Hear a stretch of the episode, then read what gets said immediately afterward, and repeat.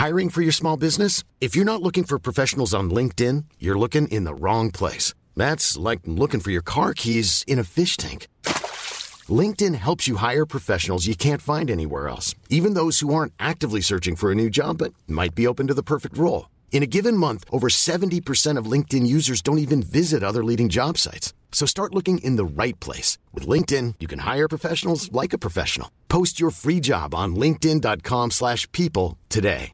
When you're ready to pop the question, the last thing you want to do is second guess the ring. At BlueNile.com, you can design a one-of-a-kind ring with the ease and convenience of shopping online. Choose your diamond and setting. When you find the one, you'll get it delivered right to your door. Go to BlueNile.com and use promo code LISTEN to get $50 off your purchase of $500 or more. That's code LISTEN at BlueNile.com for $50 off your purchase. BlueNile.com code LISTEN.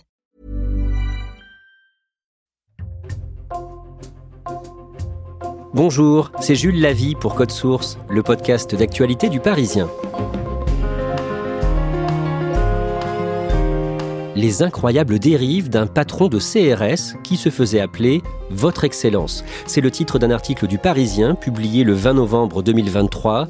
Dans cet article, Nicolas Jacquard, journaliste au service police-justice du Parisien, a révélé le contenu d'un rapport d'inspection visant le commandant d'une compagnie de CRS de Seine-et-Marne.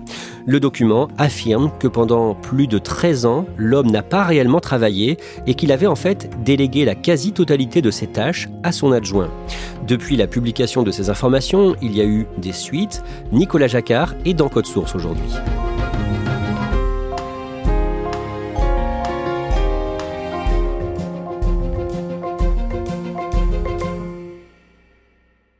Nicolas Jacquard, le 20 novembre, vous révélez dans Le Parisien le contenu d'un rapport de l'inspection des CRS au sujet d'une compagnie. Les CRS, ce sont les compagnies républicaines de sécurité qui font partie de la police et qui sont souvent chargées du maintien de l'ordre. Ce rapport est accablant, mais d'abord, Nicolas, est-ce que vous pouvez nous présenter les lieux, le site sur lequel est basée la compagnie de CRS dont on va parler, le château de Pomponne, en Seine-et-Marne, juste à côté de Lagny-sur-Marne Alors, on se trouve à une trentaine de kilomètres à l'est de Paris. Comme vous le disiez, voilà, on est euh, dans un château qui est le, casernement de cette euh, compagnie euh, CRS 4, un château du XVIIe siècle. Ne pas croire que justement les CRS mènent la vie de château parce que c'est quelque chose d'assez habituel. Justement, souvent, les compagnies de CRS sont cantonnés dans ce type de bâtiments qui sont euh, assez peu adaptés d'ailleurs à leur pratique. Cette compagnie de CRS, la CRS 4 donc, quelle est sa mission? Alors sa mission, comme euh, toutes les compagnies de CRS, c'est euh, avant tout la préservation de l'ordre public. Celle-ci spécifiquement est d'abord une compagnie à vocation autoroutière et puis elle est très souvent déployée sur différents théâtres en France, notamment dans la région de Calais où elle est en première ligne sur la question migratoire. Présentez-nous le chef de cette compagnie dont nous donnerons seulement le prénom et que nous allons appeler pendant ce podcast le commandant Luc. C'est quelqu'un qui a fait une très grande partie de sa carrière dans les compagnies républicaines de sécurité.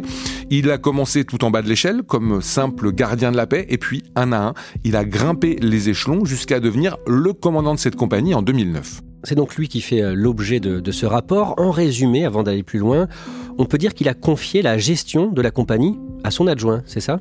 Oui, c'est ça. Au fil des années, euh, le commandant Luc semble s'être dégagé de, ses attributions de commandant et euh, s'être en quelque sorte presque défaussé sur son adjoint qui est un capitaine. Et au fil du temps, bah, c'est ce capitaine qui a pris, dans les faits, le commandement de la compagnie. Alors que gagne euh, l'adjoint, le capitaine Sylvain, en acceptant cette situation? Alors ce qu'explique ce rapport, c'est que au départ, c'est une forme d'arrangement bien senti entre les deux hommes.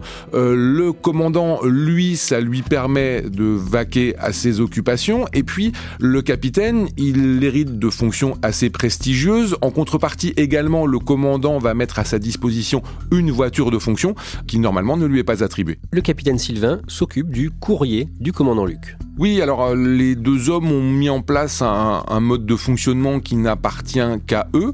Euh, par exemple, pour ce qui est des emails, euh, le commandant ne les relève pas lui-même, c'est son adjoint qui en est en charge et, même un gardien de la paix qui semble en partie dédié à ces fonctions. Et, et pour que ça puisse se faire, eh bien, le commandant a donné ses codes personnels à ses subordonnés afin que ceux-ci s'occupent de sa boîte mail.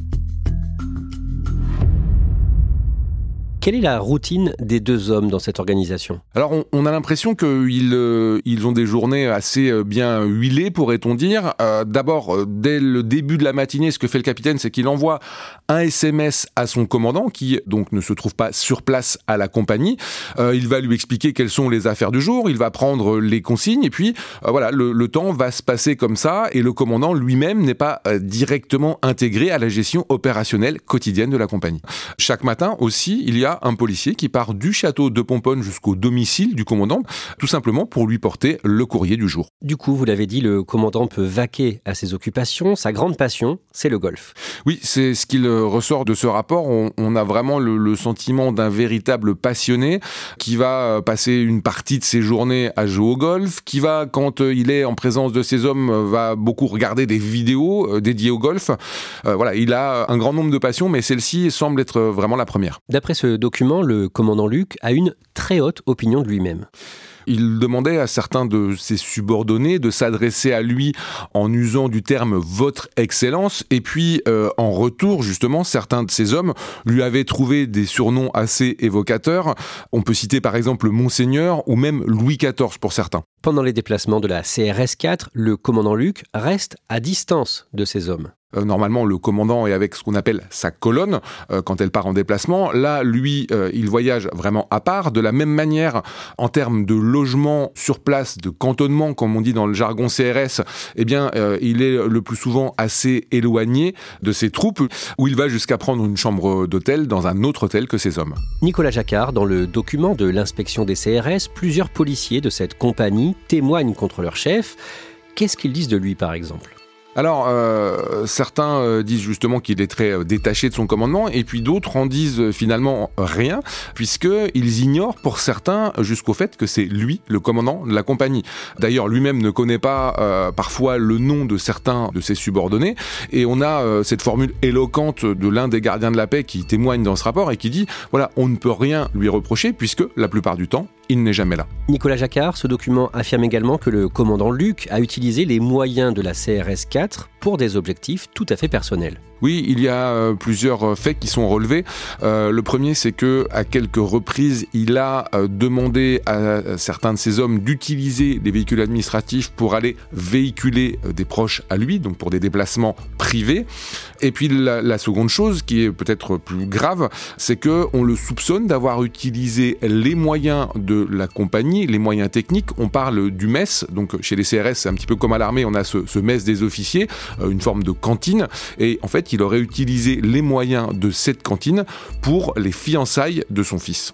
Toujours selon ce rapport, très souvent le commandant ne participe pas au déplacement de sa colonne, mais il se signale malgré tout Alors, il faut commencer par rappeler que euh, pour les CRS, on a ce qu'on appelle l'IJAT, qui est en résumé l'indemnité de déplacement, qui est d'une quarantaine d'euros par jour. Et c'est grâce à cette indemnité que les CRS sont mieux payés que certains de, leurs collègues gardiens de la paix. Et donc, euh, l'intérêt des déplacements, c'est euh, de se voir attribuer chaque jour l'IJAT. Le commandant, parfois, ne se déplaçait pas avec sa troupe, mais pour toucher l'IJAT, il demandait à certains de ses subordonnés de faire de fausses fiches de déplacement. Certains témoins affirment aussi qu'il a utilisé le domaine du château de Pomponne pour pratiquer la chasse à cour. Plus inquiétant, les auteurs du rapport estiment que le commandant Luc a fait preuve de son incompétence pendant les attentats de 2015 à Saint-Denis et Paris, ou encore dans la gestion de la crise des Gilets jaunes entre novembre 2018 et le printemps 2019. Oui, alors euh, d'abord, euh, pour ce qui est des attentats, euh, la CRS 4 a été engagée dans la traque des frères Kouachi, auteurs de l'attentat contre Charlie Hebdo, qui s'est achevé en, Seine-et-Marne. Et à ce moment-là, certains observateurs estimaient qu'il aurait fallu passer la CRS 4 en mode ce qu'on appelle 4G, qui est en fait la configuration attentat des compagnies de CRS. Et à ce moment-là, le commandant ne l'a pas souhaité. Et puis, euh, vous le disiez, on a aussi au moment du mouvement des Gilets jaunes euh, des engagements très forts des différentes CRS et notamment de la CRS 4. Et là, le rapport explique que à plusieurs reprises, le commandant aurait été trop timoré, qu'il n'aurait pas engagé ses troupes comme elles auraient dû l'être. Autre fait reproché au commandant Luc, des propos manifestement racistes. Oui, d'une manière générale, euh, on, a le sentiment qu'il s'adresse de manière assez méprisante à certains de ses subordonnés, et notamment le rapport relève qu'il a pu être l'auteur de remarques racistes. Par exemple, un fonctionnaire antillais auquel il s'adresse en disant ⁇ Ah, je ne vous avais pas vu, le mur est noir derrière vous ⁇ après des années de bonne entente entre le capitaine Sylvain et le commandant Luc, leur relation se dégrade, notamment à partir de l'été 2022. Oui, parce que il semble que au, fil du temps, euh, le capitaine n'est plus supporté à la fois d'être le véritable commandant de la compagnie, mais de ne pas en tirer tous les bénéfices auxquels il aurait pu prétendre. Et donc, progressivement, euh, les tensions vont s'accumuler et le rapport explique qu'en fait, on a un théâtre d'ombre, entre guillemets, qui va finir par voler en éclats. D'un mot, il y a un malaise dans la compagnie de CRS Oui, on sent que bah, cette compagnie ne fonctionne pas bien. On l'a dit sur le plan opérationnel, également sur le plan administratif. On a presque deux hiérarchies parallèles qui vont se faire la guerre et qui chacune euh, fonctionnent presque comme des clans. Dans ce contexte, le 29 novembre 2022, une fonctionnaire de la CRS 4 essaie de mettre fin à ses jours. Ce malaise euh, que l'on décrivait s'exprime euh, justement euh, jusqu'au secrétariat. On a des agents qui sont très mal dans leur peau, qui subissent en fait cette forme de guerre des clans, et on a donc cette dame qui va tenter de mettre fin à ses jours. D'après ce rapport, le commandant Luc a très mal parlé à cette fonctionnaire, donc qui s'occupe de l'administratif, la veille de son passage à l'acte. Oui, ce jour-là, il lui explique non seulement qu'elle est incompétente, mais que si elle est à ce poste, lui dit-il, c'est parce que justement elle est handicapée et qu'on l'a pris pour ça. Nicolas Jacquard, votre article dans le Parisien résumant ce rapport est publié le 20 novembre et le mardi 12 décembre, le château de Pomponne, qui abrite la CRS 4 donc, est perquisitionné. On a une dizaine de fonctionnaires de l'IGPN, la police des polices, qui se rendent sur place. Ils vont, euh, vous le perquisitionner le château, c'est-à-dire qu'ils vont aller à la recherche d'indices, de documents qui pourraient attester en fait des errements du commandant. On peut rappeler qu'il y a euh, deux enquêtes presque parallèles qui sont menées concernant euh, ces agissements, à la fois donc cette enquête administrative menée par l'IGPN et l'IGPN est également en charge d'une enquête judiciaire puisque le parquet de Meaux, qui est compétent territorialement, a ouvert une enquête pour de possibles détournements de biens publics. Selon nos informations, le domicile personnel du commandant Luc a également été perquisitionné. Au mois de novembre 2023, le commandant Luc était en arrêt maladie. Nicolas Jacquard, j'imagine qu'il va être sanctionné? Oui, ça, ce sont les, enquêtes qui le, diront. Euh, mais ce que l'on peut dire d'ores et déjà, et c'est ce que nous ont confirmé plusieurs sources, c'est que le commandant Luc a été écarté de son commandement. Il y a euh, ce qu'on appelle euh, dans le langage policier un télégramme euh, qui a été publié et qui vise à pourvoir le poste de commandement de la CRS 4, d'abord de manière entre guillemets intérimaire et puis à terme de manière définitive. Soyons clairs, dans ce podcast, on a résumé le rapport de l'inspection des CRS, rapport à charge contre le commandant Luc. Lui, est-ce qu'on sait comment il se défend oui, alors euh, nous l'avions contacté au moment de la rédaction de, cet article. Lui-même ne nous a pas répondu personnellement, mais il a fait répondre de manière indirecte certains de ses proches.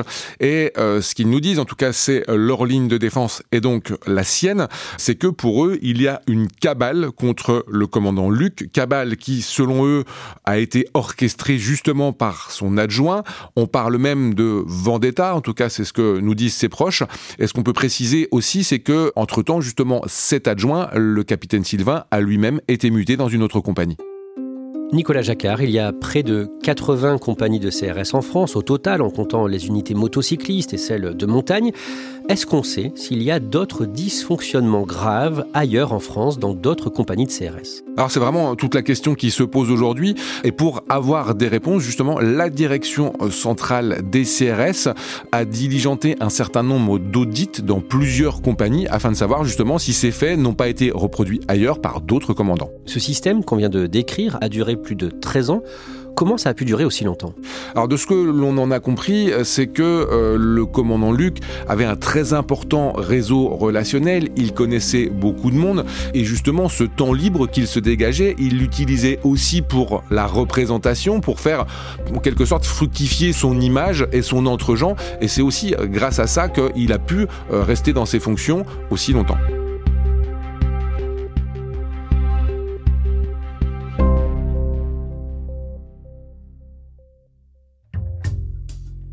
Merci à Nicolas Jacquard. Code Source est le podcast d'actualité du Parisien. Cet épisode a été produit par Barbara Gouy et Clara Garnier-Amouroux. Réalisation Julien Moncouquiole. Si vous aimez Code Source, parlez-en autour de vous, laissez-nous un commentaire ou des petites étoiles sur votre application d'écoute préférée. Vous pouvez nous écrire à cette adresse codesource at leparisien.fr. Code Source, c'est un nouveau sujet d'actualité chaque soir du lundi au vendredi. Et le samedi, ne ratez pas Crime Story, le podcast de faits divers du Parisien.